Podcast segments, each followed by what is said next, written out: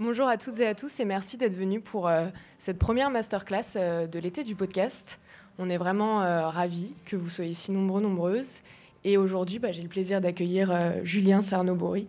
Bienvenue. Bonjour, merci. durant cette, cette, petite heure, on va, on va parler de ton, ton, parcours. On va revenir sur, le, sur ta méthode et le style que tu as, que tu as réussi à imposer. Et puis bien sûr de tes deux contenus phares euh, que sont euh, Super Héros et, euh, et, Cerno. Et ça va nous amener à parler de, ta communauté qui est fidèle et qui est présente d'ailleurs aujourd'hui. voilà un peu comment va se dérouler cette masterclass. Vous pourrez à la fin poser des questions directement à Julien avec ce micro. Ne soyez pas timide, nous aussi on est timide, donc pas de problème. Et comme ça, ce sera plus facile plutôt que de le, de le circuler, vu que ce sont des micros circulaires. Voilà. Tu es prêt, Julien? Oui, je suis prêt. Et toi? Bah, prêt. Parfait. Alors, euh, il y a une question qui peut paraître un peu, euh, un peu simpliste, mais euh, moi j'ai envie de savoir bah, ton premier contact, d'aussi loin que tu t'en souviennes, avec le son. Le son, alors la radio, j'ai pas écouté de radio quand j'étais petit. Souvent les auteurs de radio disent j'ai baigné dedans, j'ai écouté France Inter. Moi j'ai pas de souvenir d'avoir écouté de la radio euh, chez moi. Mes parents n'en écoutaient pas. Alors ma mère dit que, mais ça je ne la crois pas, que je me baladais avec un micro imaginaire et que j'interviewais les gens dans la maison, mais j'ai n'ai pas de souvenir de ça. Euh, j'ai euh, découvert la radio par hasard en fait parce que je faisais des études et on proposait, donc c'était à, Sciences Po à Aix, et on proposait, on proposait des stages dans le monde entier pendant un an. Et, et en fait, ils proposaient un stage dans une radio sénégalaise et moi, donc, j'étais pas particulièrement attiré par la radio, pas du tout même. Et euh, je savais que, euh, que, donc il y avait ce stage et j'étais quand même, j'étais, euh, il faut dire, passionné par la musique sénégalaise que j'écoutais vraiment. Je, connaissais toute la musique sénégalaise. J'étais fou des chanteurs, donc j'ai accepté ce stage en fait de radio au Sénégal. Et euh, ça m'a pas non plus. Euh, j'ai pas accroché avec la radio. J'ai fait, fait ça pendant un an. Euh, j'ai fait euh, des émissions quotidiennes. C'était pas évident, mais j'aimais pas ça. Et ensuite, quand je suis rentré en France, donc là, j'ai commencé à vivre seul dans un petit studio et je raconte ma vie.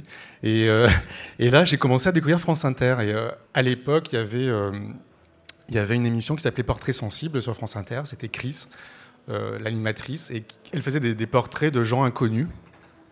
Et au début, je me disais, mais qu'est-ce que c'est que ce truc, euh, des portraits de gens inconnus? Ça va, ça va pas du tout, c'est France Inter. Enfin, je comprenais pas. Elle avait une voix de petite fille en plus, enfin, je n'aimais pas du tout.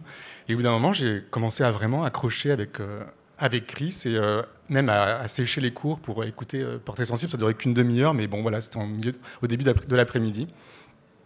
Et voilà. Et après, du coup, quand je suis entré à France Inter, mais là, je te grille un peu ton, conducteur. Je sais qu'on va pas, on va pas faire le conducteur voilà, mais on avait préparé. Et du coup, quand j'ai travaillé à France Inter après, je suis passé un peu par tous les métiers et euh, j'étais monteur et je suis devenu monteur de crise parce qu'on m'a proposé un remplacement chez elle. Et, euh, et elle m'a dit, je te garde après le remplacement. Et du coup, j'ai monté tous ces portraits et c'est ce qui m'a donné vraiment le goût des portraits. Voilà, des portraits de gens inconnus et, et ça je trouvais ça super en fait. Je trouvais ça très beau, euh, très important. Et voilà, personne à la radio ne comprenait pourquoi elle faisait ça. Et la direction lui disait toujours, c'était Jean Lucas à l'époque qui, lui disait, mais euh, ça sert à quoi ce que tu fais? Pourquoi ces portraits de gens inconnus? Voilà. Et moi, ça m'a passionné tout de suite. Et, justement, moi j'ai envie de te demander, euh, c'est un parcours un peu euh, atypique que tu nous racontes là. Par quelles étapes tu es passé, des étapes aussi bien bah, compliquées que des moments importants en fait qui t'ont amené à en venir aujourd'hui à ce métier de, de podcasteur Alors, d'abord, j'ai euh, fait ce stage de, radio au Sénégal, ça m'a pas plu. Enfin, j'ai adoré le Sénégal, mais j'ai pas aimé la radio, ça me stressait. Euh, je sais pas, je, c'était pas mon truc, quoi. Et, euh, et après, c'est marrant de dire ça. Et du coup, après, quand je, donc, quand je suis rentré, j'ai fait des études d'anthropologie. Et l'anthropologie, euh, donc j'ai pas fait de terrain, mais c'est quand même allé. Euh, bon, j'ai beaucoup étudié la théorie de l'anthropologie et, j'ai étudié des, enquêtes, etc. Et la, façon dont on regarde le monde en, anthropologie, en fait, on est, euh, on est un peu poreux, on, on recueille des, paroles et tout fait sens, en fait. Et ça, ça m'a vraiment marqué. Et je voulais devenir anthropologue. Et donc j'avais tout prévu pour, aller pour partir au Sénégal et finir mes études là-bas et faire une thèse et tout. Et en fait, je me suis dégonflé au dernier moment et j'ai travaillé à la radio. Donc j'ai travaillé à RFI d'abord et ensuite à France Inter. Et je suis arrivé à France Inter directement reporter dans une émission d'été, tremplin pour les jeunes. Et je détestais ça toujours. En fait, le, direct me, stressait. Euh, euh, je voulais faire journaliste, en fait. Donc, il fallait que je pose des questions, toujours. Euh, enfin, je, ne sais pas, il fallait que je que j'ai l'air un peu sérieux, que, que je sois bon. Et en fait, j'étais pas bon. Tout le monde me disait, mais ta voix, ça va pas. Parce qu'en plus, je, faisais des, passages d'antenne. sur J'annonçais l'heure sur France Inter pour pouvoir gagner ma vie. Et on me disait, mais non, ça va pas du tout ta voix, il faut, euh, on te garde parce que, parce que tu es gentil et tu travailles là et tu en as besoin, et il faut que tu gagnes de l'argent, mais bon, c'est l'année prochaine, euh, je cherche autre chose. Quoi. Et en fait, du coup, j'étais tellement mauvais en tant que journaliste euh, que je voulais être réalisateur. Je, voulais vraiment, c'est-à-dire être monteur et mettre en forme les émissions, ça, ça me passionnait. Et, pareil, on, ça marchait pas trop. On me disait, bon, voilà, j'avais pas trop d'avenir à la radio. Et donc, c'était vraiment un stress pour moi et je le, je le vivais mal, j'étais vraiment pas très heureux. Euh, mais pourtant, je m'accrochais. À quoi, je sais pas, mais je m'accrochais et je pense que j'ai bien fait. Euh, et en, donc, euh, en 2005, en fait, donc c'était il y a très longtemps, avec une copine, Aurélie Sfez, on travaillait dans une émission d'été à la radio et on, il s'agissait en fait d'interviewer des stars, parce que c'est un peu ce qu'on doit faire à, France Inter, et euh, de trouver des stars pendant l'été, de, savoir, euh, de les interviewer pour savoir ce qu'elles faisaient de leur été. voilà, ça nous passionnait pas. On n'arrivait pas à trouver des stars, parce que c'était l'été, que personne n'était à Paris, surtout pas les stars.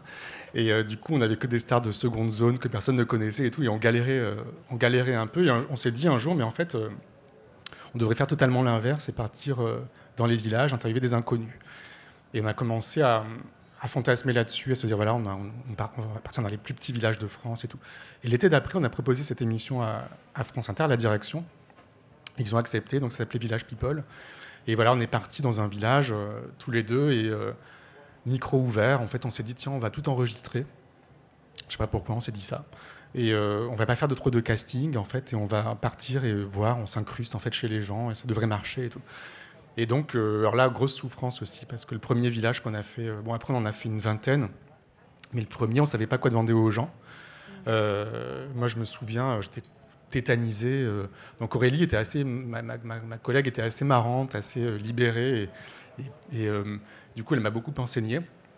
Et en fait, je me suis retrouvé, je me suis dans la cuisine d'une vieille dame, déjà à l'époque, et, et je ne savais pas quoi lui demander en fait comme question. J'étais complètement euh, à la rue et voilà. Mais au bout d'un moment, j'ai commencé à comprendre que c'était un trésor en fait, que les gens, euh, tout le monde était interviewable, qu'on pouvait comme ça débarquer au hasard et qu'en fait euh, il fallait s'accrocher un peu et qu'on pouvait leur faire dérouler un peu toute leur histoire, leur faire parler de, de tout, de la politique, de, de l'économie, de l'actualité, mais aussi de l'amour, de l'amitié, je sais pas, regarder les photos qu'il y avait chez eux, les faire parler en fait. Et, et d'un coup, on s'est rendu compte tous les deux avec Aurélie que y ces gens avaient, euh, qu'il y avait une histoire, que c'était un trésor et qu'on n'entendait jamais ces gens. Et voilà. Et là, j'ai commencé vraiment à me régaler dans mon travail.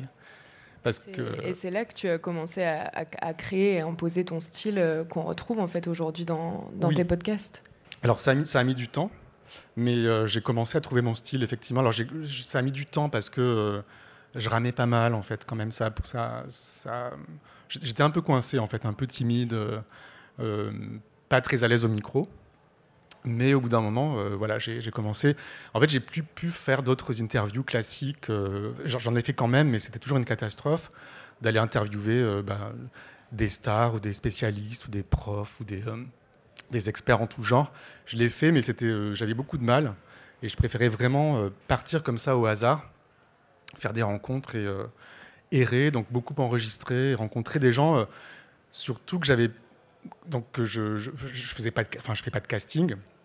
je ne sais pas qui je vais interviewer. C'est des gens qui n'ont jamais été interviewés et qui ne savent pas qu'ils vont être interviewés et qui, qui n'ont voilà, aucune expérience de ça, de l'interview. Et donc ça peut paraître difficile, mais en fait c'est ça qui me qui m'excitait un peu dans, dans, ce travail.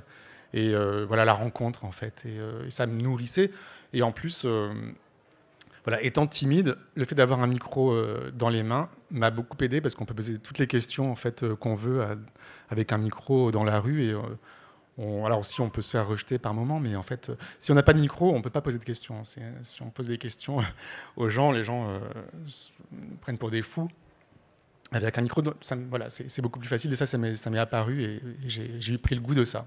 Et cette, expérimentation, justement, on peut, la, découvrir dans le podcast Rive de Seine que tu avais fait, où on t'entend déambuler en fait euh, dans Paris et aller à la rencontre de ces personnes. Tu peux nous parler un peu de cette, euh, expérience? Oui, alors ça c'est quand je travaillais euh, chez Binge Audio. C'était dans les premiers temps, en fait. c'est la mairie de Paris qui m'avait demandé de, de partir de Villeneuve-Saint-Georges, je crois, jusqu'à la maison de la radio, et de, de faire une espèce de parcours poétique sur la scène et ça faisait longtemps que j'avais abandonné cette méthode. Enfin, j'avais fait super-héros avant, donc c'est pas la même méthode de travail. Et donc voilà, c'était un peu une façon de renouer pour moi avec cette méthode de partir comme ça. Et, euh, voilà, je trouvais qu'il y avait une certaine poésie en fait euh, à, parcourir la scène et à l'entendre un peu différemment. Voilà, sans, sans prendre de rendez-vous, sans identifier les gens que j'allais interviewer, toujours pareil. Et, justement, tu parlais de, euh, super-héros, euh, le podcast euh, avec, qui sûrement, avec lequel sûrement beaucoup de gens t'ont découvert aussi dans l'univers du podcast. tu dis donc que c'est l'histoire extraordinaire de, gens ordinaires. Et moi, j'ai envie de te demander comment, comment est-ce que tu fais pour recueillir des, témoignages aussi intimes et personnels? Comment est-ce que tu, tu réalises ce, ce, procédé en fait? Bah, Je fais rien en fait. Il euh, n'y a, pas grand-chose à faire. Disons que, alors déjà, c'est une idée que j'ai eue parce que, euh, voilà, comme j'ai beaucoup travaillé pour euh, France Inter, après pour France Musique, avec cette méthode de, des chaînes de radio, euh, comprenais toujours pas l'intérêt de, de, faire, de faire ça, d'interviewer des gens anonymes, et, enfin inconnus en tout cas, et de, et voilà, de partir au hasard. Ils ne voyaient pas trop ce que. Donc, ils me donnaient des temps d'antenne très courts. Et moi, je faisais des rencontres très longues. Et, et donc j'avais beaucoup, beaucoup de montage et j'étais très frustré parce que je devais monter ça sur 5 minutes. Et euh, donc c'était vraiment très compliqué. En plus, il y avait de la musique, je leur faisais écouter des chansons. Et... Donc j'aimais beaucoup ça, mais au bout d'un moment, j'étais absolument euh, lessivé. Et je m'étais dit, mais en fait, euh, je, rencontre beaucoup de gens, il y a même beaucoup de gens autour de moi qui, avec qui je discute. Et le, peu que je sais d'eux, en fait, et même des amis, hein, le peu que je sais d'eux, je me demande si ça ne mériterait pas, mériterait pas d'être interviewé sur euh, plusieurs jours, en fait, vraiment faire un long travail d'interview et de, euh, de, prendre le temps ensuite de les écouter, de monter ça sur, euh, sur une heure, une heure et demie, deux heures, en découpant en épisodes, pour pas, parce que c'est difficile selon moi d'écouter une heure et demie une, personne qui parle, qui raconte sa vie. Et donc du coup, voilà, donc j'ai proposé ça. moi, il fallait que je quitte la radio parce que j'arrivais, j'avais de plus en plus de mal à vendre mes projets. J'en avais marre de me justifier en fait, de devoir dire, bah voilà moi, je, je, travaille comme ça. Et voilà. Donc, j'avais envie de, quitter la radio et j'ai fait du podcast. C'est Joël Renez qui m'a accueilli euh, au moment où ils font des binges. Et euh, du coup, euh, voilà, donc je ne savais pas trop si ça allait marcher. Donc j'ai fait un premier essai avec une amie à moi qui s'appelle Hélène. et en fait, bah, je fais rien. Disons que je, les accueille chez moi ou je vais chez eux, ça dépend. Et je, je, prépare rien en fait. Toujours, euh, toujours, si je prépare, j'ai du mal à écouter en fait. si je sais déjà ce que, les gens vont me dire, j'ai du mal à trouver l'intérêt. Donc il faut que je cherche pendant l'interview. Donc il faut que j'en sache le moins possible. Et j'ai toujours, ça j'ai appris ça avec Chris à France Inter, j'ai toujours une approche chronologique de la vie des gens. C'est-à-dire que je commence par, le, par leur histoire par leur naissance, pardon, et même par leur préhistoire, par la, rencontre de leurs parents, etc. Et après, je déroule leur vie. Alors les souvenirs, euh, les gens les racontent souvent un peu en désordre. Et euh, donc voilà, j'essaie de, de, rien oublier, de faire en sorte que, tout, le maximum de souvenirs se réveillent. Et ensuite, au montage, je, je redonne tout. Je mets tout, tout dans l'ordre. Je, déconstruis un peu parfois, mais c'est rare. Et donc, du coup, euh, ben, je ne travaille pas dans un studio, je travaille toujours chez moi ou chez les gens. Et je suis là avec mon micro et un micro très près de la, je leur mets le micro très près de la bouche et, euh, et, je les interviewe, je les regarde, je les écoute et, euh, et, je pense que ça les met en confiance. Et en fait, moi, j'ai un intérêt. Si, si j'ai pas d'intérêt, c'est très compliqué pour les gens de parler, mais quand ils voient que vraiment ça m'intéresse et que, et que j'écoute, euh, ils se livrent quoi. En fait, il n'y a, pas grand chose à faire que, à part écouter en fait. Et, justement, tu, tu, les écoutes et puis tu, tu, transmets en fait leur histoire à, à, nous toutes et tous. Et hum, comment est-ce que tu je me dis, il doit y avoir un, certain poids aussi de, retranscrire euh, leur histoire avec euh, une certaine honnêteté et ne pas oublier certaines choses. Enfin, comment est-ce que tu, réussis, toi, euh, dans ton intimité, à, relier cette intimité de ces personnes? Comment tu... Ça c'est compliqué. Alors c'est une bonne question parce que, par exemple, Hélène, c'était une copine à moi qui a eu une vie assez terrible, mais c'était pas forcément le côté terrible de sa vie que je voulais mettre en avant, c'était son côté héroïque. Hein. c'est une super héroïne pour moi. Et en fait, donc, elle m'a raconté sa vie. Euh, je pense, je l'ai vue une quinzaine de fois. C'est quelqu'un de très occupé, donc j'ai essayé de la choper le, soir après son travail. Elle était crevée. Et voilà, donc c'était, euh, on, restait une heure ou deux. Donc je me suis retrouvé avec une quinzaine d'heures de rush. Et évidemment, il fallait que je, je, redonne, que je fasse du montage, que je, que je construise. Donc c'est la première fois. J'ai mis trois mois à monter le premier super-héros. Euh, toute la journée euh, chez moi dans mon bureau avec mon chat. On a, monté ça pendant, vraiment des, heures et des heures de montage. Et en fait, donc je me suis dit, je vais découper ça en épisodes pour que les gens euh, puissent, le, consommer un peu comme un. Enfin, le consommer, c'est un, gros mot, mais l'écouter comme un, comme, un, comme un roman, en fait, quelque part. je, voulais chapitrer tout ça. Et je voulais que si, les gens voulaient, n'écouter que, que, 10 minutes, que ce soit possible. Et si vous voulez binger, écouter 30 minutes, voilà qu'il l'écoute vraiment à la carte. Et en parlant avec un copain, il m'a dit Mais pourquoi tu ne ferais pas des cliffhangers euh, comme dans les séries télé? Je dis Mais tiens, c'est vrai, pourquoi je ne ferais pas des cliffhangers? Et euh, effectivement, je me suis dit C'est vrai que je peux, je, peux, je peux faire ça, et ça marchait. Et au bout d'un moment, quand j'ai réécouté ce que j'ai fait, je me suis dit Mais c'est pas possible, c'est complètement irrespectueux en fait de de, de, teaser, en fait, de, d'ajouter la dramaturgie. Et puis j'ai réfléchi et je me suis dit, mais en fait, non, c'est une façon aussi de respecter les gens pour que, pour que les auditeurs s'accrochent un peu à leur histoire et aient envie d'écouter la suite. Et souvent, c'est le cas. On, constate dans les statistiques que les gens ne, décrochent pas vraiment de la série. Et, donc, du coup, tant mieux, quoi. Mais du coup, euh, il y, a cette responsabilité, en fait. On me confie une histoire et, euh, et à moi de la restituer le plus le plus justement possible. Et euh, là, j'ai réinterviewé euh, Hélène euh, il, y a quelques, il y a quelques mois. Là. Elle me disait, mais on a parlé 15 heures, il reste 1 heure, une, une heure 45 à écouter. Où sont passées les, les 13 heures, en fait, que tu as enlevé Eh bien, en fait, j'en sais rien. il y a, donc, il y a beaucoup d'événements que j'ai dû enlever. Alors, à un moment, par exemple, ça, c'était une, une, grosse responsabilité. J'ai dû appeler Hélène parce que y a, quand j'ai monté le premier super-héros, j'avais fait 17 épisodes, je crois. Au final, il en reste que 12. Et quand j'ai fait écouter ça à mon équipe à Binge à l'époque, ils m'ont dit mais en fait c'est trop, euh, il y a trop d'épisodes, euh, euh, c'est difficile à écouter, comme l'histoire est vraiment très difficile, on n'y arrive pas, etc. Et c'est un peu toujours les mêmes fins. Donc j'ai retravaillé ça, donc j'ai tout remonté. Et j'ai dû enlever, comme les organes d'Hélène ont été touchés successivement pendant l'année à l'hôpital qu'elle a, qu'elle a passée, à un moment, les poumons étaient, euh, étaient touchés, donc il y avait tout un récit autour des poumons d'Hélène, et j'ai dû enlever ça. Et euh, j'ai appelé Hélène et je lui ai, ça l'a fait beaucoup rire parce que je lui ai dit, ben voilà, j'ai dû enlever les poumons. Et euh, elle me dit, ben merci. Et du coup, voilà, donc ça c'était compliqué, mais au final, je pense qu'Hélène, enfin tout le monde se reconnaît. Quelque part, j'ai très peur hein, quand, j'ai terminé, je leur envoie toujours avant la diffusion. J'ai très peur de, leur réaction, mais jusqu'à présent, il n'y a que Vanessa, troisième ou quatrième, je crois, qui m'a dit euh, d'enlever certains trucs. C'était trop impudique et j'ai même enlevé après par moi-même des, de moi-même des certains détails que je trouvais trop euh, trop crus. Voilà. Donc c'est une responsabilité, mais voilà. Après, ce sont des histoires qui me, pour moi, c'est vraiment la vie mode d'emploi. En fait, c'est moi, j'ai tendance à toujours être un peu fatigué, à me plaindre beaucoup. Et depuis, euh, que j'ai écouté Hélène, en fait, euh, ben, je, réfléchis avant, de me plaindre. C'est vraiment des gens qui m'enseignent des choses. Donc euh, voilà, je ne ressens pas de poids. On me dit, mais c'est difficile, c'est terrible les histoires que tu montes. En fait, c'est pas à ça que je pense. C'est plutôt à l'espèce d'élan vital que ces gens manifestent. Et justement, comme tu l'expliquais, ce sont des histoires très singulières et en fait, c'est comme si tu reconstituais un peu des chapitres euh, de notre histoire collective, même si on ne, on ne n'est pas la personne que tu, euh, que tu interviews, on, réussit à s'identifier et à comprendre des choses. Ça, c'est, pour toi, c'est, primordial dans ton, dans ton travail euh, du son. Oui, c'est nécessaire. En fait, déjà, moi, je m'identifie.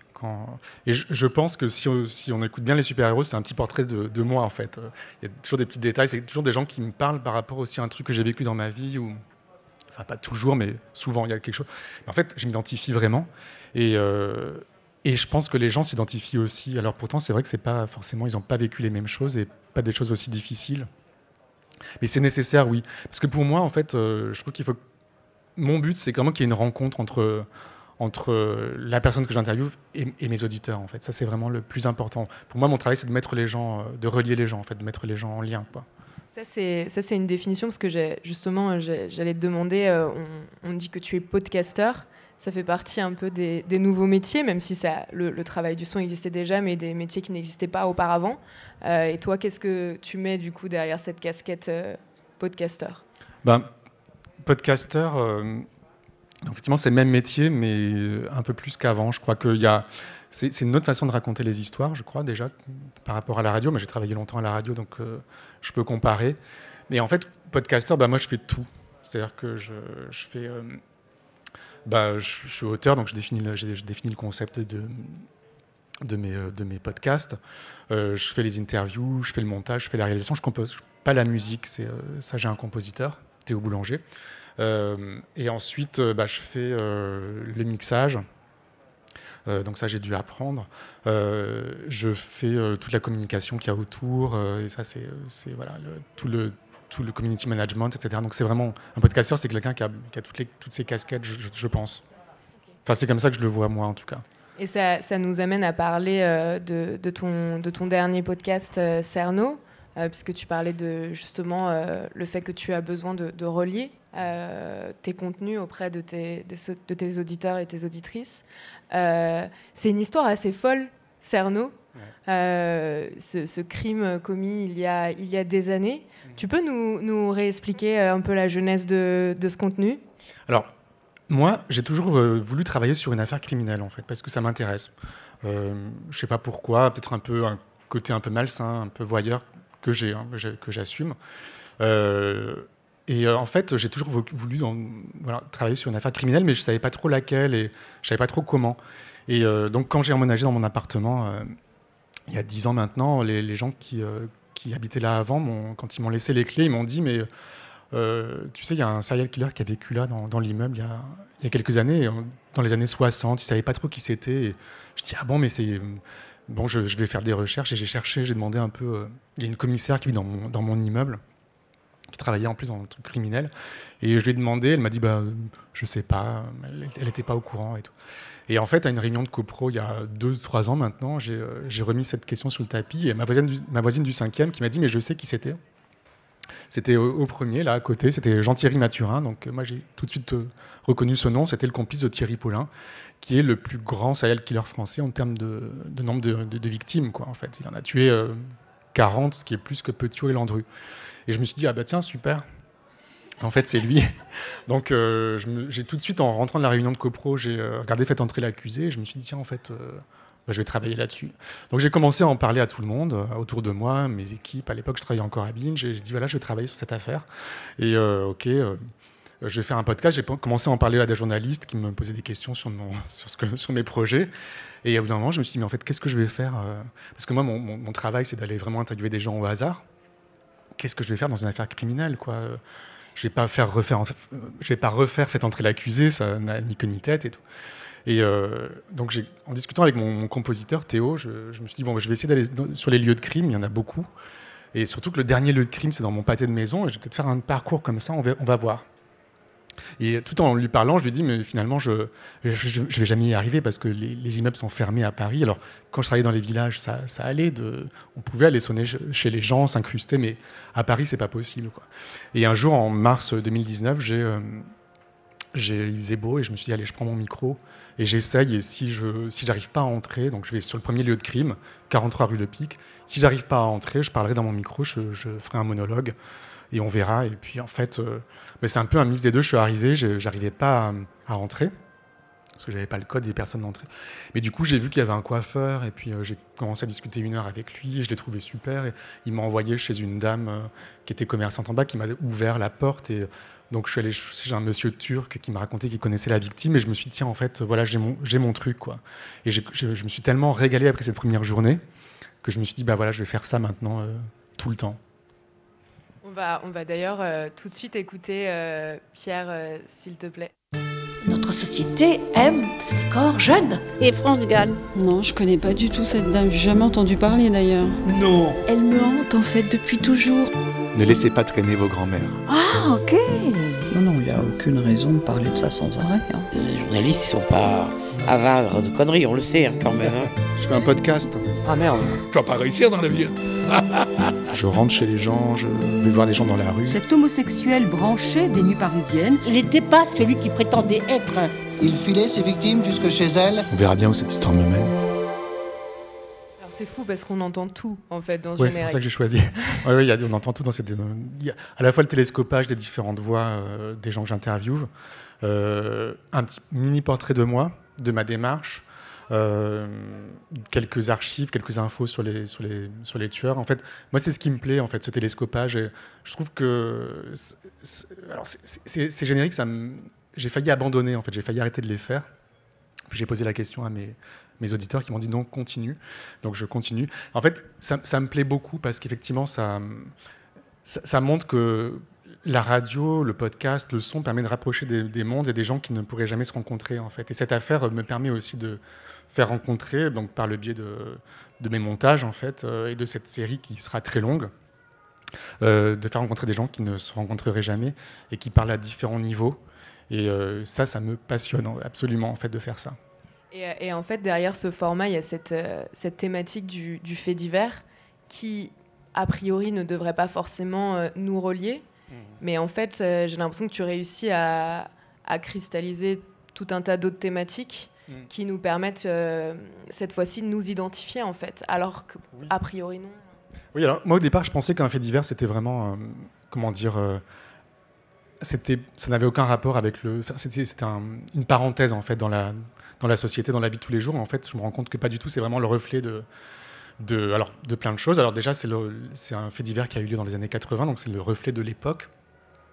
Euh, ça parle de vieilles dames qui ont été tuées euh, et de femmes seules en fait et, euh, et d'un certain état d'esprit de l'époque, euh, de, ces tueurs qui pensaient qu'à faire la fête. euh, et qui était dans une espèce d'insouciance. euh, voilà. Donc moi, je me rends compte qu'effectivement, c'est très très très lié à l'époque et ça reflète vraiment la société et ça permet de parler absolument de tout en fait. Il y a des questions effectivement ben, politiques, ça parle de, drogue, d'amour, de musique. De solitude, d'amitié, euh, de liens familiaux. De... Ça permet de parler de absolument tous les thèmes. Et c'est ça qui me, qui, qui me plaît aussi, en fait. euh, que- Et, c'est comme ça euh, que tu as réussi à, à créer ou à mobiliser une communauté fidèle.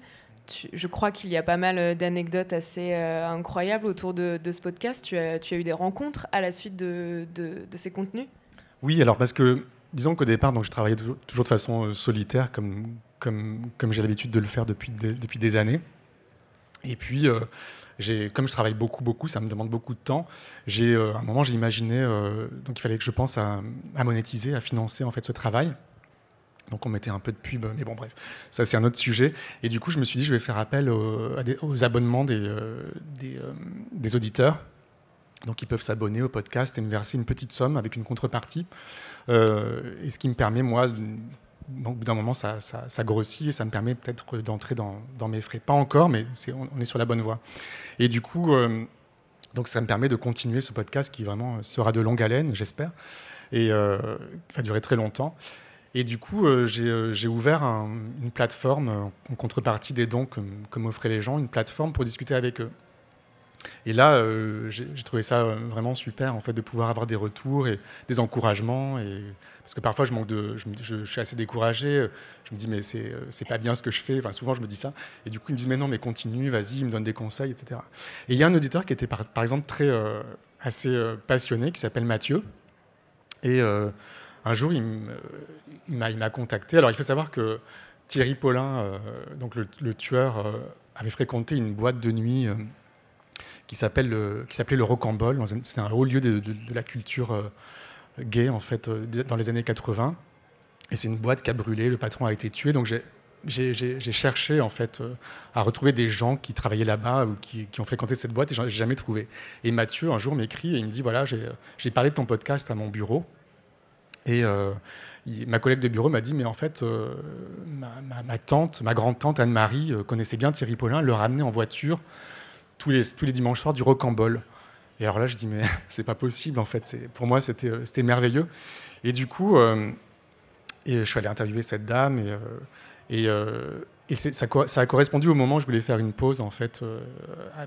et j'avais le moyen de m'arrêter après une première vague de meurtre en fait. Et je me suis dit tiens je m'arrête quelques, quelques mois, on va voir ce qui se passe. Et j'ai pas pu m'arrêter parce qu'en fait, les gens ont commencé, les auditeurs ont commencé à me contacter pour me dire voilà, j'ai écouté votre podcast et j'ai bien connu les tueurs. Et voilà, depuis, depuis, ce moment, donc depuis décembre, en fait, je ne fais que ça. C'est-à-dire que je, je réponds à des, des gens qui m'écrivent pour me dire voilà, j'ai connu les tueurs.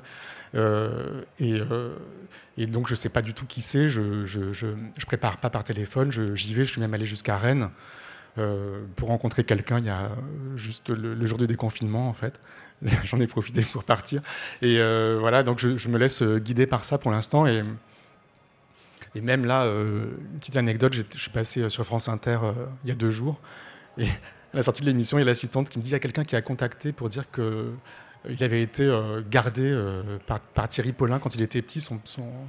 Thierry Paulin était son babysitter et donc là je vais aller le voir à, Montpellier euh, cet été parce que voilà. Donc c'est marrant en fait. Ça, me, donne. Alors c'est des petites infos sur les tueurs. Mais c'est assez marrant en fait. Elle, est, elle, est, collective cette enquête en voilà, fait. elle devient participative et les gens voilà, participent. Alors oui, alors même une anecdote, c'est que je me suis fait virer d'un d'un lieu de crime, euh, le, la cinquième victime en fait, euh, euh, rue Marc Séguin, près de la rue Pajol. Je me suis fait virer par, par, la, par la concierge et par une dame. Et bon, c'est là où le meurtre le plus terrible a eu lieu. Et il y a une auditrice qui est dans la salle, qui s'appelle Farah, euh, qui m'a contacté pour me dire voilà, j'habite euh, l'immeuble et euh, je suis assez passionné par l'histoire. Et je lui dis est-ce que je peux venir t'interviewer un jour? Elle me dit oui. Et je suis allé l'interviewer chez elle on a essayé d'aller voir dans l'appartement où a eu lieu le crime et c'était fermé, etc. Elle était très intéressante. Et euh, quelques jours après, elle m'a rappelé, elle m'a dit écoute, euh, il faut que tu viennes tout de suite. Moi, j'étais dans mon lit, en fait, j'avais fait la fête la veille, c'était un samedi matin. Elle me dit il faut que tu viennes tout de suite. Euh, ils sont en train de vider l'appartement où le crime a eu lieu, il faut qu'on essaye d'entrer, etc. Et donc, depuis, donc, j'y suis allé, je ne vais pas vous raconter, mais j'y suis allé et depuis. Bah, avec Farah, on a mené un peu l'enquête tous les deux. Et donc, c'est un peu ma, coépi ma, ma coéquipière et c'était pas prévu. Et on, est allé faire plein de trucs. On est allé. Euh, on a fait des longues, distances à vélo pour chercher des trucs. On a cherché beaucoup d'archives ensemble et euh, on a essayé de rencontrer des gens, etc. On n'a pas fini, mais c'est assez marrant parce que du coup, voilà, je me retrouve avec euh, une coéquipière. Je sais pas combien de temps ça va durer. Je sais pas quand elle va en avoir marre. Je sais pas où elle est. Euh, elle est là. et euh, voilà. Mais du coup, c'est assez marrant parce que oui, ça devient participatif et je m'attendais pas du tout à ça en fait. Je m'attendais pas déjà à ce que les gens euh, accrochent avec. je pensais que les gens se, diraient, mais on, on pensait que c'était une enquête criminelle. En fait, je suis un peu entre entre deux chaises en fait parce que c'est ni une enquête ni un truc sur les gens et je suis vraiment à la frontière entre les deux. Et parfois, il y a des gens qui me disent mais pourquoi autant de portraits et euh, pourquoi, pas, pourquoi tu vas pas chercher plus de choses sur les tueurs? Et voilà, moi, je, voilà, je, je, je suis un peu, je sais pas trop où me situer, mais je me laisse un peu vivre, un peu, euh, je suis un peu comme une balle de ping-pong et je vais un peu à droite à gauche, sans, sans vraiment savoir où ça me mène, quoi. C'est, en plus, c'est ce que tu répètes souvent. Oui, c'est un peu mon slogan. Ça ouais. me mène. Mm. Mais euh, et qu'est-ce que tu penses alors, avec le recul que tu as là depuis ces quelques mois euh, sur ce sur ce contenu, que ça, qu'est-ce que tu penses que cela crée chez chez tes auditeurs et tes auditrices en fait? Est-ce que tu as une euh, une approche euh, de l'impact de ton de ton podcast? Bah, je pense que les gens se reconnaissent dans les gens que j'interviewe. C'est des gens qu'on n'entend jamais, en fait. Parce que quand on. Le journalisme, a, habituellement, et bon, je sais parce que je l'ai vécu, on caste des gens. Donc, on fait un casting, même quand c'est des gens anonymes. Enfin, j'aime pas cette expression, à chaque fois je la, je la, dis, mais des gens inconnus, enfin, des gens qui ne sont pas des stars. Ou, euh, souvent, ils représentent quelque chose. On va interviewer quelqu'un parce qu'il a vécu tel, tel événement ou parce qu'il représente. Euh, telle catégorie de la population, une femme seule avec enfant. C'est toujours pour représenter un, une thématique, en fait. Or là, euh, en fait, euh, ben moi, j'en ai pas, j'ai pas de but. Et donc, c'est des gens qui parlent un peu de tout et de rien. Alors, après, il y a beaucoup de montage hein, pour, que ce soit, plus dense, etc. Et je pense que les gens se reconnaissent. C'est une, population qu'on n'entend jamais. Euh, après, le podcast aussi, euh, c'est vrai que moi, je, parle tout doucement dans mon micro et souvent, les gens l'écoutent au casque. Et souvent, j'ai l'impression qu'ils me contactent. C'est un truc que j'avais pas à la radio. Euh, on me contacte tous les jours toujours il y a quelqu'un qui m'écrit ou plusieurs personnes et on me contacte en me tutoyant souvent, comme si j'étais un peu leur, ami déjà. Et en fait, souvent, on, on, se connaît, parfois on devient ami. Je suis ami avec des auditeurs maintenant. Ne serait-ce qu'avec Farah, en fait, on, est, on, est, on s'est déjà raconté nos vies, etc. Et du coup, voilà, je, je, je trouve qu'il y a une proximité dans le podcast qui, euh, qui est folle, quoi. C'est, euh, c'est assez dingue ce que, les liens que ça, la proximité que ça, que ça crée c'est très agréable. Mm. Et, toi, en plus, euh, tu, disais tout à l'heure que ton, ton podcast n'avait pour l'instant pas du tout vocation à, s'arrêter. En fait, il n'y a pas de temporalité? Ça peut durer 5-6 ans encore.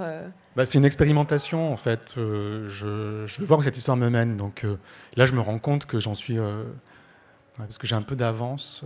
Je suis en train de monter le 45, 45, 45 46e. Et j'ai encore. Euh, j'en ai. Euh, bah, je pense que ça va durer des années. Quoi.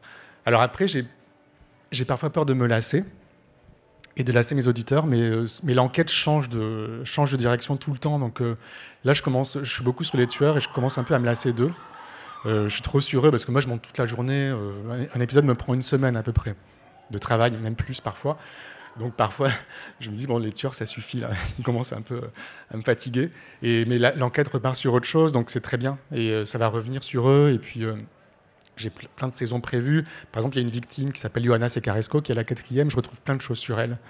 Et euh, là encore, même après l'émission sur France Inter, il y a bref, je ne vais pas vous raconter, mais je, continue à tourner sur elle, en fait. Et là, samedi, j'ai encore une interview à faire dans son immeuble, en fait, sur son palier une dame qui m'a contacté.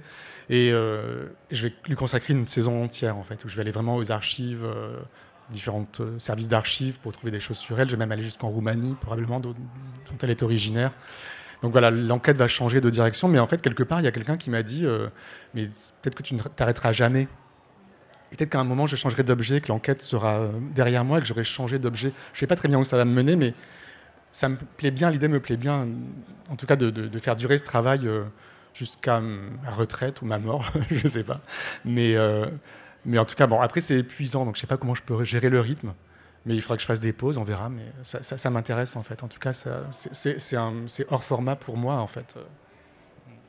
Je pense qu'on va, on va bientôt passer aux, aux, questions du public. Mais juste avant, est-ce que tu pourrais nous, nous dire un peu pour les personnes qui veulent euh, se lancer dans le podcast ou qui et qui peut-être comme toi étaient timides et euh, n'osaient pas et où on leur a répété que leur voix n'était pas euh, suffisamment bien, qu'est-ce que, qu'est-ce que tu leur donnerais comme conseil? Déjà, il faut bien se préparer. Euh, parce que un podcast, ça se porte à bout de bras en fait. Il faut vraiment savoir comment on va se financer, le temps qu'on va qu'on va qu'on va devoir mettre là-dedans. Est-ce qu'on peut travailler à côté, etc. C'est vraiment très, des questions qu'il faut vraiment réfléchir avant. Beaucoup communiquer aussi. Donc tout ça, moi je donne des conseils volontiers là-dessus. Euh, mais bon, ça serait trop long. Après, il faut je pense qu'il faut un sujet euh, profond dans la mesure où un, sujet qui nous, qui nous ressemble, dans lequel on est sincère en fait. Euh, moi, je me suis pas dit tiens, je vais travailler sur une, sur une affaire criminelle parce que parce que ça marche, parce que c'est racoleur, parce que ça va buzzer, parce que non, non, je n'ai pas travaillé. Je, me suis vraiment, c'est vraiment un truc qui, qui partit de, de, mes tripes, quoi. C'est ce que j'aime faire et ça m'intéressait. Je parle d'un truc qui est proche de moi, c'est mon immeuble, etc. Donc vraiment un sujet sincère et, et le faire vraiment avec le plus de simplicité possible. Je trouve que même si après, bon, c'est très élaboré dans le montage, etc. Et ça, ça demande beaucoup de, de temps et de connaissances en fait, euh, finalement. Même si on peut quand même bidouiller, hein, on apprend vite. Mais euh, voilà, et puis il faut se lancer surtout. C'est euh, voilà, c'est ce que ce que je conseille, mais ce c'est un, un, long sujet. Je pourrais parler des heures là-dessus, mais n'hésitez pas à me, à me, contacter ou même on peut en parler après. Mais justement, n'hésitez pas à, venir auprès de ce micro euh, si vous avez des questions. Il faut, il faut se déplacer, quoi. Oui, il faut se déplacer. C'est plus pratique en fait, parce que le micro a un fil, donc sinon c'est un peu plus complexe. Mais vous inquiétez pas, nous aussi, on est, on est timide de base, mais on est quand même là. Donc vous pouvez poser vos questions. Sinon, on peut même vous entendre euh, si vous parlez fort, à votre place. Bonjour. Euh, je, suis arrivée un peu en retard, donc ça a peut-être été déjà évoqué. Euh, comment vous payez votre loyer? Est-ce que vous vivez de votre art comment, comment ça s'est organisé pour que ça monte en puissance? Parce que nous autres, pour beaucoup, je pense qu'on perd de l'argent avec notre podcast. Euh, euh, et de temps et de l'énergie, enfin, c'est un investissement personnel. Mais euh, vous, comment ça s'est passé? Ça a l'air d'être une, belle histoire. Merci. Alors, ouais, c'est très compliqué. Moi, je ne peux pas dire que je gagne ma vie avec mon podcast. je, je, peux même être franc hein, sur les chiffres. Mais bon, disons que j'ai dû. Alors, j'ai fait une quarantaine d'épisodes. Ça fait absolument. Enfin, ça fait exactement un an que je que je fais ça. Je travaille 15 heures par jour, peut-être. Non, pas 15 heures, mais bien 12 heures. Euh, au début, je travaillais vraiment 7 jours sur 7, donc c'est vraiment énorme. Euh, j'ai mis un peu de pub, donc en pré-roll, donc avant les podcasts et en post-roll, donc c'est assez pénible les, spots de pub. Euh, c'est absolument pas rémunérateur. J'ai un peu de Patreon, euh, donc euh, ce sont des donateurs qui, qui s'abonnent et ça, ça, vraiment ça grossit, ça grossit de jour en jour. mais c'est pas encore suffisant, mais ça, ça, va le devenir à un moment, j'espère. c'est la meilleure solution pour moi.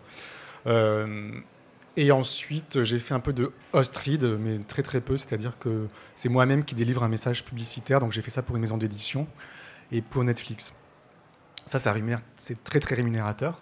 Euh, c'est une solution pour en vivre. Euh, sauf qu'on euh, on m'a fait que deux propositions jusqu'à présent, donc j'attends.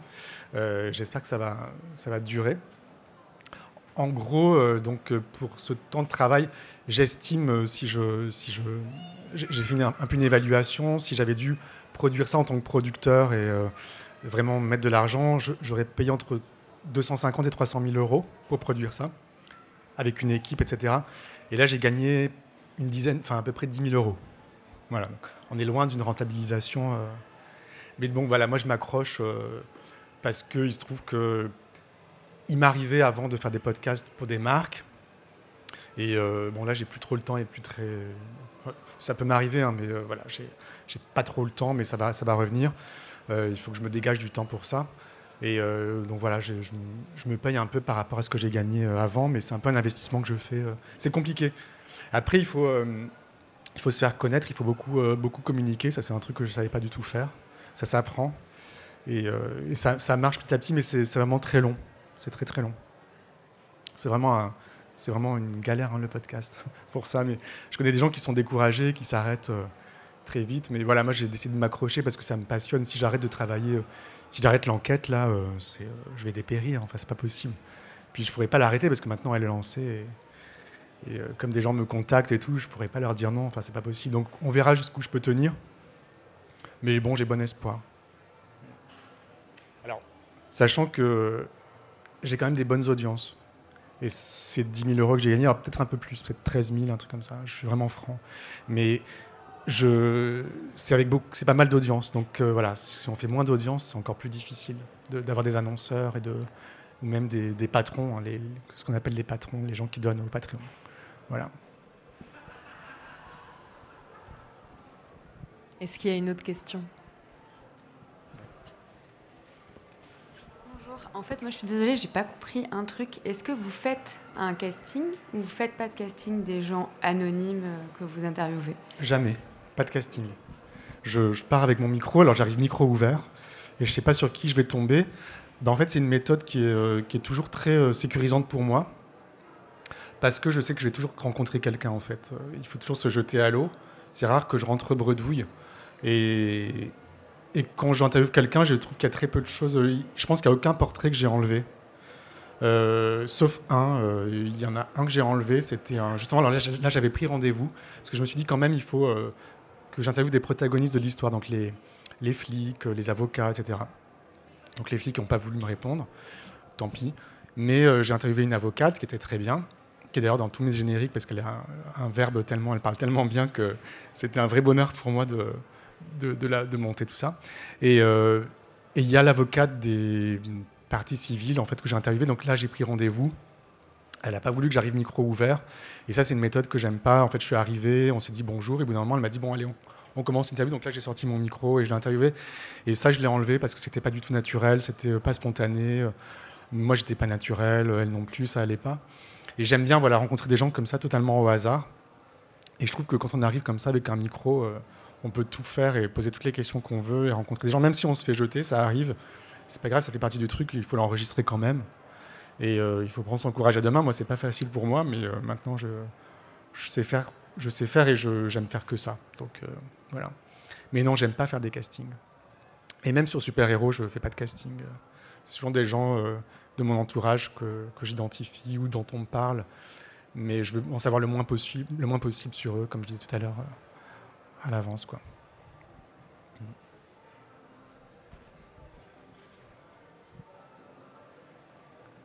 Justement, par rapport aux, aux personnes interviewées, est-ce que vous faites signer des autorisations de diffusion, des choses comme ça euh, à chaque fois? Jamais. non. En fait, euh, en radio, c'est une habitude qu'on a de ne pas faire signer d'autorisation. C'est dans les usages, on ne le fait pas.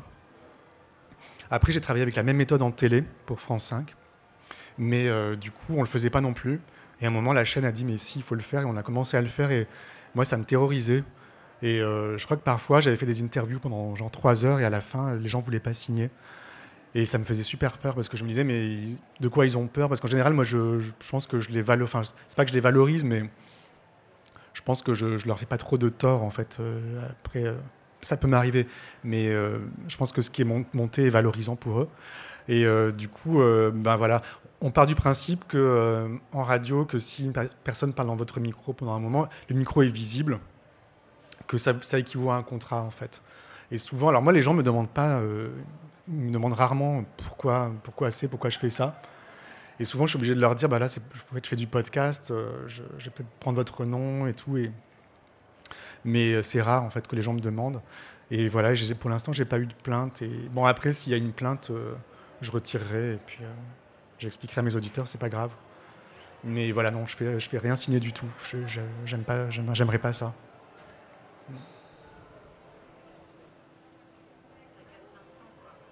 Ça casse la rencontre, ouais, je trouve.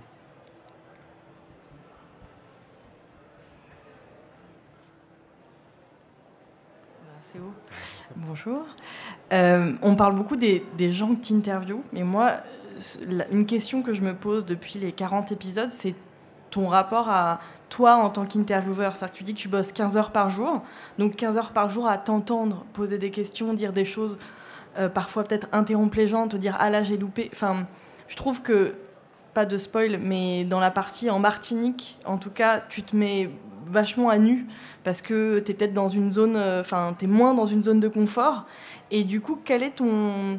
Bah, simplement ton rapport à toi en tant qu'intervieweur, de t'entendre? Est-ce que tu te sens différent euh, à partir du moment où tu as ouvert le micro Est-ce que tu n'es plus tout à fait le même Julien? Ou est-ce que.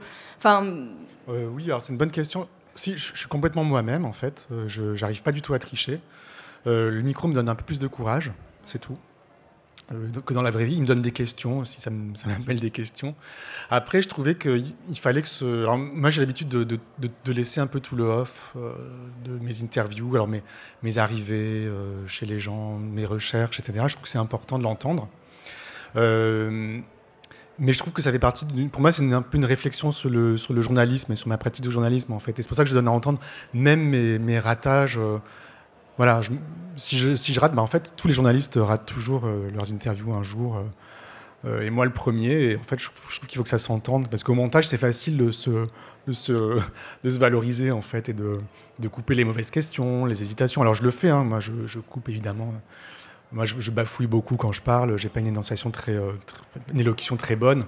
J'utilise souvent des mots à la place d'autres. Enfin, vraiment, c'est une catastrophe. je fais ce qu'on appelle du nettoyage. Mais je trouve que c'est important aussi de garder les mauvaises questions, les moments où on se fait jeter et les moments où on, a totalement loosé, en fait. Ouais, ouais, je, suis, euh, trouve qu'il faut que ce soit naturel. Vraiment. Parce qu'après, euh, en plus, je suis à l'égalité avec les gens. Les gens ne savent pas qu'ils vont être interviewés. Moi, je ne sais pas qui j'interviewe. Et euh, bah, voilà, c'est sans filet pour tout le monde, en fait. Et c'est. Voilà, je pense que. Je ne sais pas si je réponds à ta question.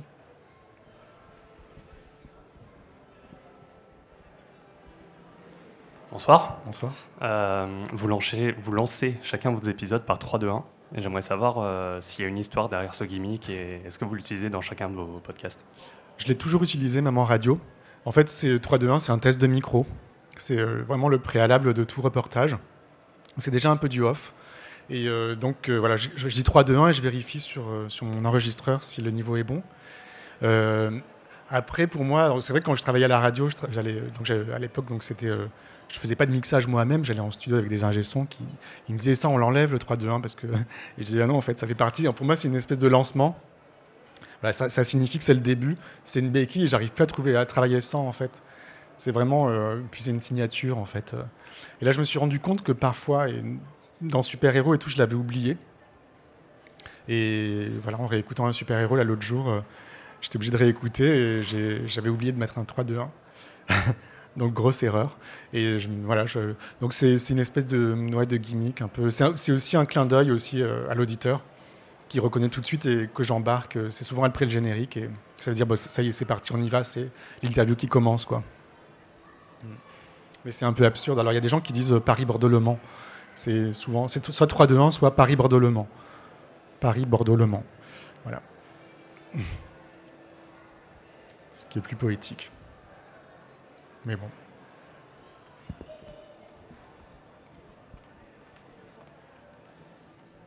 Euh, bonjour. Bonjour. Euh, bah déjà, juste, je veux dire que j'aimais énormément euh, votre travail. Merci. Et du coup, moi, ce en tant qu'auditrice, ce qui me plaît, autant dans Super-Héros que, que dans Cerno, c'est que je trouve que ça s'assimile un peu à des récits de vie. Et que je trouve que l'enquête, c'est aussi un peu une enquête sociologique, en fait. Et, et du coup, ça me posait un peu la même question que je me posais par exemple avec une, une émission comme euh, Les pieds sur terre sur la temporalité du journalisme, etc. Donc euh, super intéressant et tout. Et du coup, je m'étais posé la question euh, par rapport à quand vous êtes allé en Martinique, où là, effectivement, on sentait que ça ramait un peu plus, c'était un peu plus compliqué le contact avec les gens, etc.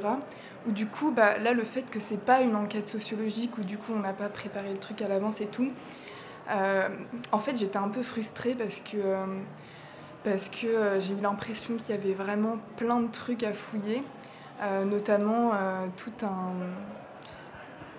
toute une logique voilà, d'explication par la religion, etc. Et en fait, c'est, enfin, clairement, il fallait se transposer dans une autre logique pour essayer de rentrer dans un autre rapport interactionnel avec les gens. Et je pense que du coup, peut-être que le fait que ça reste, euh, on va dire, en France, on a, on a des habitudes, on a des codes communicatifs qu'on pressent comme ça.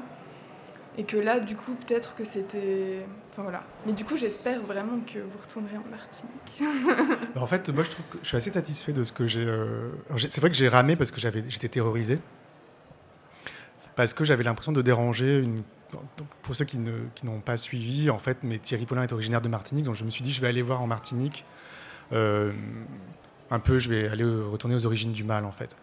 Et euh, j'étais terrorisé parce que je me disais, je, débarque dans une, je débarque dans une communauté insulaire pour remuer cette vieille histoire. Et en plus, euh, oui, Thierry Paulin m'intéresse évidemment, mais c'est pas non plus ça qui m'intéresse le plus. C'est vraiment quelque part, je crois, et c'est assez, assez naïf, un peu comme, but, mais c'est vraiment de rencontrer le plus de gens possible et le plus de gens différents possible. Donc voilà, et je voulais. Euh, et là, je me suis. Du coup, comme j'étais en Martinique, je me disais, il faut pas que je déçoive mes auditeurs. Donc il faut vraiment que je retrouve des gens de la famille de, Thierry Paulin. Et ça, ça m'a terrorisé parce que, en général, je ne recherche pas des choses précises. Je me laisse. Euh, si je vais enquêter sur. Enfin, je vais chercher des traces des victimes, mais je ne vais pas chercher des victimes puisqu'elles sont, mortes. Euh, donc je sais pas, je me laisse vraiment surprendre. Or là, j'avais des choses, des gens précis à trouver. Et je voulais pas décevoir mes auditeurs. Peut-être que je les ai déçus. Euh, mais du coup, euh, c'était un rapport un peu difficile, mais je trouve que si on écoute bien entre les lignes, je trouve que tout est raconté en fait en Martinique.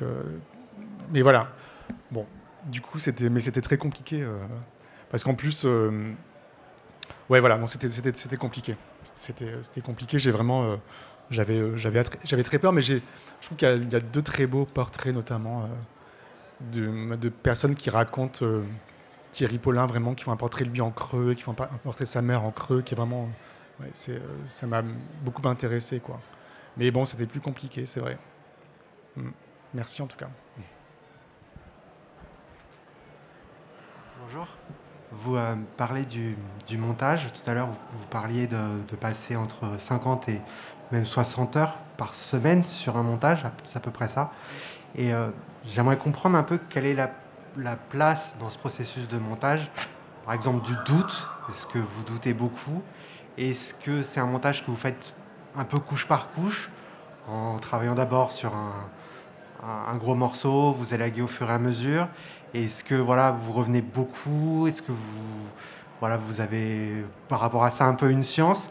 Ou est-ce que vous arrivez au bout d'un moment à vous rendre compte que vous arrivez à 50-60 heures? Parce que c'est absolument obligatoire alors, en fait, il faut savoir que j'enregistre en moyenne 3 euh, heures par entre 2 et 3 heures par interview. Donc je reviens avec voilà. Alors là, par exemple, le dernier que j'ai monté, donc c'est le, je suis en train de, j'ai finalisé pas mal aujourd'hui. Enfin, j'ai pas finalisé, mais j'ai pas mal poursuivi aujourd'hui. Je suis parti à Rennes, donc quand vient un monsieur, ça a duré 4 heures. Et donc j'écoute les 4 heures. et j'enlève tout ce qui me semble inutile. donc, au bout d'une première écoute, j'enlève à peu près la moitié. Ensuite, une fois que j'ai écouté, ben, je réécoute. J'enlève la moitié, donc il reste, euh, une heure. Euh, ou une heure et demie là, parce que je, trouvais, vraiment très bien. Après, euh, j'essaie de mettre un peu dans l'ordre, parce que comme c'est des gens que je. Comme j'ai pas fait de casting, bon, lui, il savait qu'il allait être interviewé parce qu'il m'a donné rendez-vous, mais tout sort un peu dans le désordre en fait. Donc après, il faut reconstituer l'histoire. Moi, je perçois quelque chose chez lui quand il me parle. J'ai plein de questions, je les pose un peu quand je peux les poser.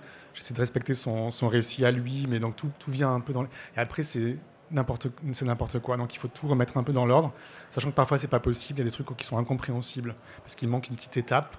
Donc il faut faire l'impasse de tout ça et parfois c'est très très douloureux, enfin très difficile même. Et voilà. Et donc d'un moment, donc là je me suis dit, je l'aime tellement, même si, euh, alors là c'est un gros problème pour moi parce que ce qu'il me raconte de l'affaire, je vais pas vous spoiler, mais n'est pas forcément très intéressant, mais le portrait me passionne. Et je me dis, je vais faire trois épisodes sur lui, ce qui est risqué, un peu comme un super-héros. Et euh, il commence à me parler dans la voiture, parce qu'il a voulu que j'aille le chercher chez lui, qu'on est dans un parc. Et euh, donc j'avais le micro déjà ouvert dans ma voiture en conduisant. J'ai commencé à l'interviewer. Après, on continue dans le parc. Et je commence à construire un peu dans quel début l'arrivée à Rennes. Euh, on, se rencontre, la voiture, on va au parc. Et après, je me dis, tiens, il faut que je termine le premier épisode parce que là, c'est trop long. Au bout d'un moment, il faut s'arrêter, il faut passer au deuxième. Je trouve un, début. Euh, je commence un peu à mettre un peu tout ce que je veux dans le deuxième, un peu n'importe comment. Je trouve une fin. Et voilà, et je construis grosso modo le troisième. Et après, je réécoute, je fais parfois, ça peut m'arriver de faire 15 versions d'un épisode donc, avec des écoutes successives. Et je laisse reposer, en fait. Donc je monte, euh, je, me repose, je passe à autre chose, je passe à, un autre personnage, une autre personne. Euh, euh, et je reviens, là, ça faisait, je, me suis remis ce matin sur, sur ce Loïc, là, ça faisait 15 jours que je n'avais pas écouté. Et là, des choses m'apparaissent. Je, suis un peu comme un auditeur, j'ai une, oreille un peu plus fraîche. Parce que le danger du montage, c'est que l'oreille est fatiguée. On connaît tout par cœur. Donc on est à la fois lassé, puis on n'a plus de surprise, on ne sait pas ce qui va intéresser l'auditeur. Et du coup, là, voilà, je vois qu'il y a des problèmes de construction et euh, des choses qui ne sont pas logiques dans le, dans le récit, dans la chronologie de ce qu'il raconte. Euh, parfois des longueurs, trop de détails. Est-ce qu'il faut trop de détails ou pas assez? Moi j'aime bien les détails, mais est-ce que les auditeurs vont, vont aimer? Donc il ne faut pas trop que je me pose la question parce que c'est infini, parce que les, gens n'aiment pas les mêmes personnages, n'aiment pas les mêmes choses. Mais du coup il faut que je m'écoute moi. Et voilà, donc ça, ça prend beaucoup de temps. Donc voilà, j'avais 25 minutes ce matin sur le, le premier épisode de ce monsieur. Il m'en reste que 17. Je me dis c'est un peu court. Euh, souvent, on me reproche de faire trop court, mais en même temps, voilà, j'essaie de rallonger un peu en prenant des choses d'autres épisodes. Donc voilà, j'essaie de construire de manière à ce que ce soit un récit euh, euh, intéressant et qui, respecte la personne que j'interviewe, qu'on ait envie de l'écouter. Et surtout, j'essaie de retrouver en lui ce qui m'a touché. ce qui m'a touché en lui pendant l'interview, quand on écoute 4 heures de rush, c'est insupportable d'écouter 4 heures de rush. Tout est lâche, tout est il y a trop de détails, trop de trop de, problèmes d'élocution, des choses. C'est vraiment pénible à écouter. Donc il faut arriver à retrouver l'intensité et l'émotion que j'ai eue à travers ces quelques minutes en fait. En étant un peu économe, sans trop en faire. C'est compliqué. J'ai pas vraiment de recette, sauf qu'il faut laisser reposer, laisser tomber les épisodes. C'est pour ça que j'essaie d'avoir un peu d'avance en fait. Là, je suis déjà en train de monter le mois d'octobre, non de septembre. Mais euh, du coup, voilà, j'essaie d'avoir un peu d'avance pour laisser reposer mes épisodes et euh, et les, pouvoir les écouter avec une oreille fraîche. Et, voilà. et après, au bout d'un moment, quand je me dis c'est fini, j'en ai marre, j'en peux plus, je supporte plus. Si, je, si je monte encore, ça va saccager le truc. Je mixe, je fais une dernière écoute, je mixe, je l'upload dans mon, sur mon site et je le programme pour la diffusion. Et là, je n'y touche plus parce que si je réécoute, c'est euh, c'est infini en fait. Je vais toujours avoir des problèmes euh, de, de, trucs que j'aurais dû monter euh, différemment. Voilà, donc ça c'est difficile, hein, mais c'est donc c'est beaucoup beaucoup de temps passé. C'est beaucoup de temps, ouais, parce qu'effectivement, on, pourrait un peu euh, comparer votre processus à un peu un, sculpteur qui va retirer un peu de la matière. Et est-ce que vous avez déjà essayé euh, d'aborder euh, le montage par l'inverse, comme un modeler, justement, qui, qui, qui, qui- qui prendrait, pour reprendre votre exemple de ce que vous venez de dire, le sentiment que vous avez eu globalement de l'interview, et au contraire, prendre des moments et construire à partir de ces moments, en fait. Oui, ça m'est arrivé de, de faire ça comme ça. Euh, mais sauf que hum, ça me plaît pas en fait, parce que j'essaie vraiment de trouver un fil directeur. D'accord. Il faut vraiment qu'il y, ait un- une colonne vertébrale, un squelette, un Et quand, vous, qui quand me- vous faites comme ça, le, le squelette ne fonctionne pas en fait. C'est ça. il- Pardon quand vous, quand vous allez procéder justement en, en construisant comme ça, vous n'arrivez pas forcément à trouver ce fil conducteur. Non, c'est décousu. Ouais, d'accord, ok. Et en fait, je veux pas que ce soit des, des punchlines, en fait, une succession de punchlines ou de, de trucs qui. Non, en fait, il faut vraiment qu'il y ait une progression et que. Moi, c'est ça qui m'intéresse, en fait, c'est le fil du récit. Et ce qui m'intéresse dans la vie des gens, c'est le. Ouais, c'est c'est le- les enchaînements, en fait, comment on passe d'un état à l'autre, comment les choses arrivent, comment on devient ce qu'on devient, et tout ça, donc je le, je le trouve au montage, en fait, parce que les gens ne le savent pas eux-mêmes, hein, ça, pas toujours. Ouais, ouais, ça se trouve, euh, à force d'interviewer et de, et de monter, en fait, de trouver un fil. Les gens n'ont pas un récit tout près de leur vie. euh, Si je vous demande de raconter votre vie, en fait, ça, ça va forcément partir dans tous les sens. Bien sûr. Des choses qui vont revenir, d'autres qui sont oubliées, puis qui vont revenir à moi. Donc en fait, il faut trouver tout ça en montant. Donc c'est pour ça que je. Ouais, c'est vrai, c'est vrai que c'est un peu un travail de, de sculpteur ou peut-être de peintre, je trouve parfois, parce que c'est, il faut mettre de la couleur en fait. Il faut, il faut, il faut, arriver à jouer avec les sentiments aussi. euh. Là, par exemple, ce que j'ai monté là aujourd'hui, ce premier épisode est très triste. Et le personnage n'est pas si triste en fait dans, ce qui suit. Donc j'essaie de, il faut trouver un bon équilibre en fait parce que ça, j'ai peur de plomber les gens et j'ai pas envie qu'on dise ah bah lui non il est trop triste, j'écoute pas, ça serait dégueulasse en fait pour lui. Donc voilà, il faut trouver euh, la bonne le- la bonne tonalité, un équilibre, euh, un truc qui fasse un peu rire à un moment peut-être ou euh, et ça se trouve en voilà en, en montant petit à petit. En tout cas c'est ma méthode. Mais voilà comme j'ai des tonnes de rush aussi, c'est ça qui est compliqué quoi. Bien sûr. Merci beaucoup. Mais passionnant à faire. Merci à vous.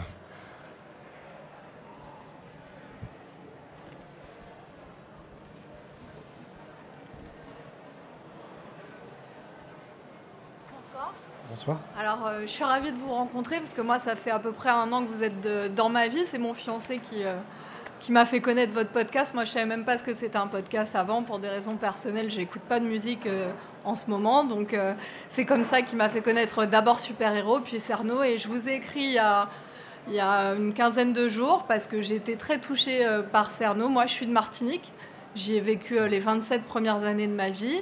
Je connais très très bien l'Ansalane où vous avez beaucoup, euh, beaucoup enquêté, euh, parce que j'y ai passé la plupart des week-ends euh, de mon enfance et, j'ai beaucoup aimé tout par plein de moments différents. Vous m'avez répondu qu'il y avait précisément deux rencontres qui ont été très fortes pour vous. Je savais que je vous voyais ce soir, je m'étais dit que c'était l'occasion de vous demander lesquelles. Et, moi j'ai une petite question, mais vous l'avez assez bien spoté dans le dernier épisode, c'est, enfin que je viens d'écouter. Vous avez rencontré la mère de Thierry Paulin et vous qui êtes toujours tellement précautionneux sur votre approche, sur euh, le pourquoi de, d'être là. Et, moi-même à l'écoute, je me dis mais pourquoi il lui a dit tout de suite? Et est-ce que vous avez après, je sais que vous partiez immédiatement après donc c'est difficile, cette dame elle a été, euh, euh, je, pense, je pense la vie a été complètement marquée par, par ce, cette histoire, enfin, même si elle n'est pas responsable des actes de son fils.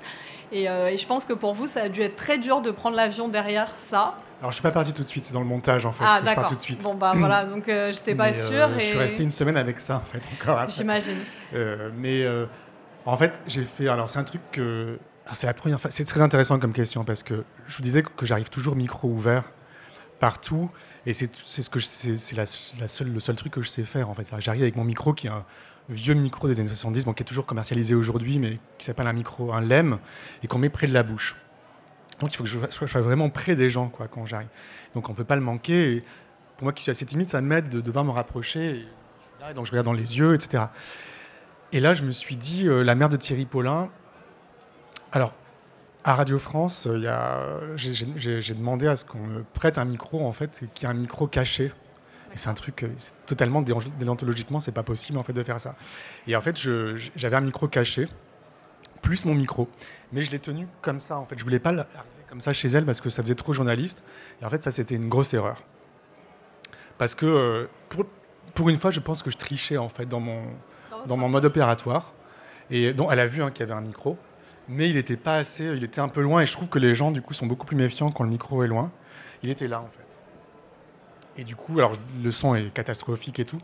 Et voilà, et je pense que j'aurais dû y aller vraiment comme d'habitude. Ça, je l'ai compris après. Euh, et ça m'a complètement déstabilisé d'être euh, sans micro comme ça, quoi. Et du coup, j'ai pas su euh, l'approcher différemment. Et pourtant, alors, et alors, pourtant, elle était très gentille en fait. au départ, elle m'a accueilli vraiment.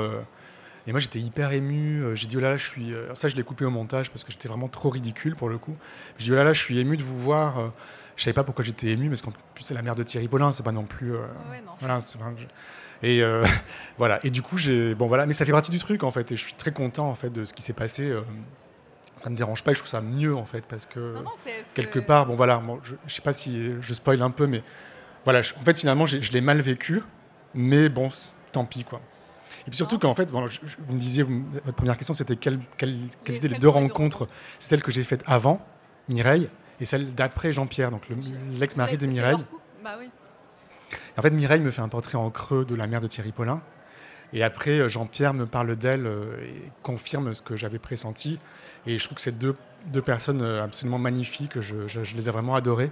Et ils m'ont vraiment beaucoup surpris, en fait, euh, par leur accueil et, euh, et ouais, je sais pas, l'intelligence de, de, leurs propos et tout. Je trouve que c'est vraiment des portraits très, qui m'ont beaucoup plu, en tout cas. Mais euh, le quartier où vous avez été, enfin Mort-Larcher, c'est un quartier qui est très authentique. Je pense que c'est vraiment la marque.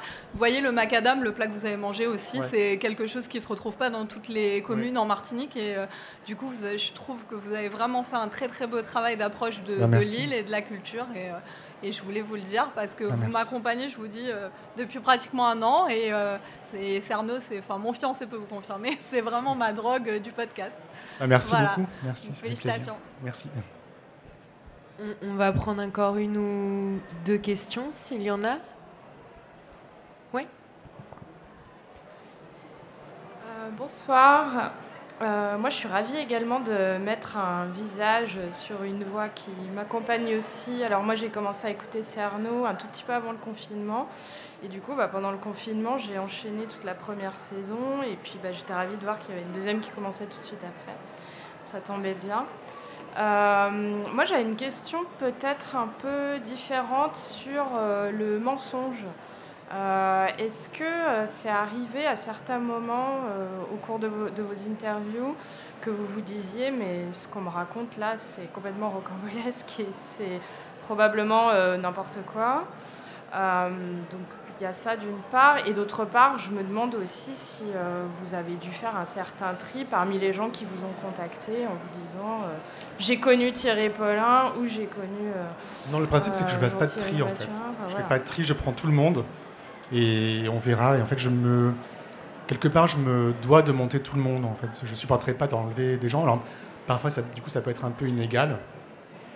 Euh, voilà, mais bon, ça je, m'en fiche en fait, quelque part. Ensuite, oui, sur le mensonge, effectivement, il y a des moments où je me suis euh, demandé si les gens me disaient la vérité et notamment chez Odette, la dame qui a le magasin euh, La Papeterie rue Pajol. Euh, et c'est des trucs que j'ai coupés au montage, mais que je vais remettre après. Parce que, notamment, elle me disait, il y, a un problème de date, sa date d'arrivée, etc. Donc, j'ai mis en doute le fait qu'elle est vraiment, qu'elle était là pendant, le meurtre, en fait. Je pense qu'elle est arrivée après. Bon, ça c'est un truc que je dois élucider avec elle et je vais faire un peu comme Colombo, je vais revenir chez elle pour la, revoir. Je vais dire, mais Odette, euh, ce que vous m'avez dit là. voilà. Et en fait, et à un moment, elle me dit que Paulin et Mathurin, elle me dit, ils vivaient dans, l'hôtel, là, dans la rue, l'hôtel qui est juste là, vous, le savez bien. Et moi, j'étais dans mon, interview, je dis oui, oui. Euh, et puis en fait, en tête, je me dis, mais non, c'était pas là qu'ils habitaient, c'était rue, euh, rue Victor Massé d'abord et rue du Cygne hein, ensuite. Oui, c'est ça, parce que la mémoire peut aussi faire défaut parfois. Oui. Mais alors, du coup, mais en fait, je me suis dit, bon, bah, elle dit n'importe quoi, pourquoi elle me dit ça Et donc, je coupe au montage. Et quand j'ai rencontré euh, Farah, donc euh, ma, coéquipière, euh, c'était super parce que donc on a, je suis allé chez elle le jour elle m'a rappelé là pour me dire il vit de l'appartement. Je suis allé chez elle et puis on va dans la rue, on rencontre les gens qui vivent de l'appartement. Bon, j'étais hyper content de, ce qu'ils nous ont dit et tout. Et ils s'en vont et puis on continue à discuter avec Farah. Je, continue à l'interviewer en fait et on voit Odette passer. Hein, c'est ça Farah? On voit Odette passer et donc Odette, je l'avais plus vue depuis, euh, depuis ce jour-là. Et en fait, euh, donc je l'ai ah non mais n'importe quoi. Non en fait voilà du coup j'ai revu Odette et je lui ai reposé cette question en fait parce qu'en fait je me suis rendu compte en lisant un article qui m'a été fourni par une auditrice, un article allemand, que euh, la mère de Mathurin vivait rue Pajol, dans, dans l'hôtel dont parlait Odette. Donc elle avait raison en fait. donc du coup je l'ai demandé à Odette quand je l'ai revu avec Farah. Et elle m'a dit oui, effectivement, je disais, enfin, pas n'importe quoi, c'était vraiment ça. Donc parfois, je pense que les gens euh, affabulent un peu ou qui racontent euh, qu'ils étaient là pour se faire mousser. Ou... Et en fait, non. Euh, voilà. Bon, après, je pense qu'il y a beaucoup de gens qui mentent sur eux-mêmes. Qui, euh, ça arrive qu'on se raconte des histoires sur soi, mais voilà, ça, je sais pas. C'est intéressant, en tout cas, de reconstituer comme ça. Oui, alors du coup, c'est marrant parce que. ouais, et je. Ouais, le rapport au mensonge, et là, il y aura pas mal d'épisodes là-dessus, sur des trucs. sur des trucs qui ont été dits qui n'étaient pas vrais. Des... Dans, dans, ce fameux article, justement, qu'est-ce qui est bien, qu'est-ce qui n'est pas. Est-ce que Mathurin vivait vraiment dans mon immeuble? Ça, c'est une question qui était euh, un peu en suspens dans l'épisode avec Claudine, euh, la dame qui travaillait au, au, euh, Paradis Latin.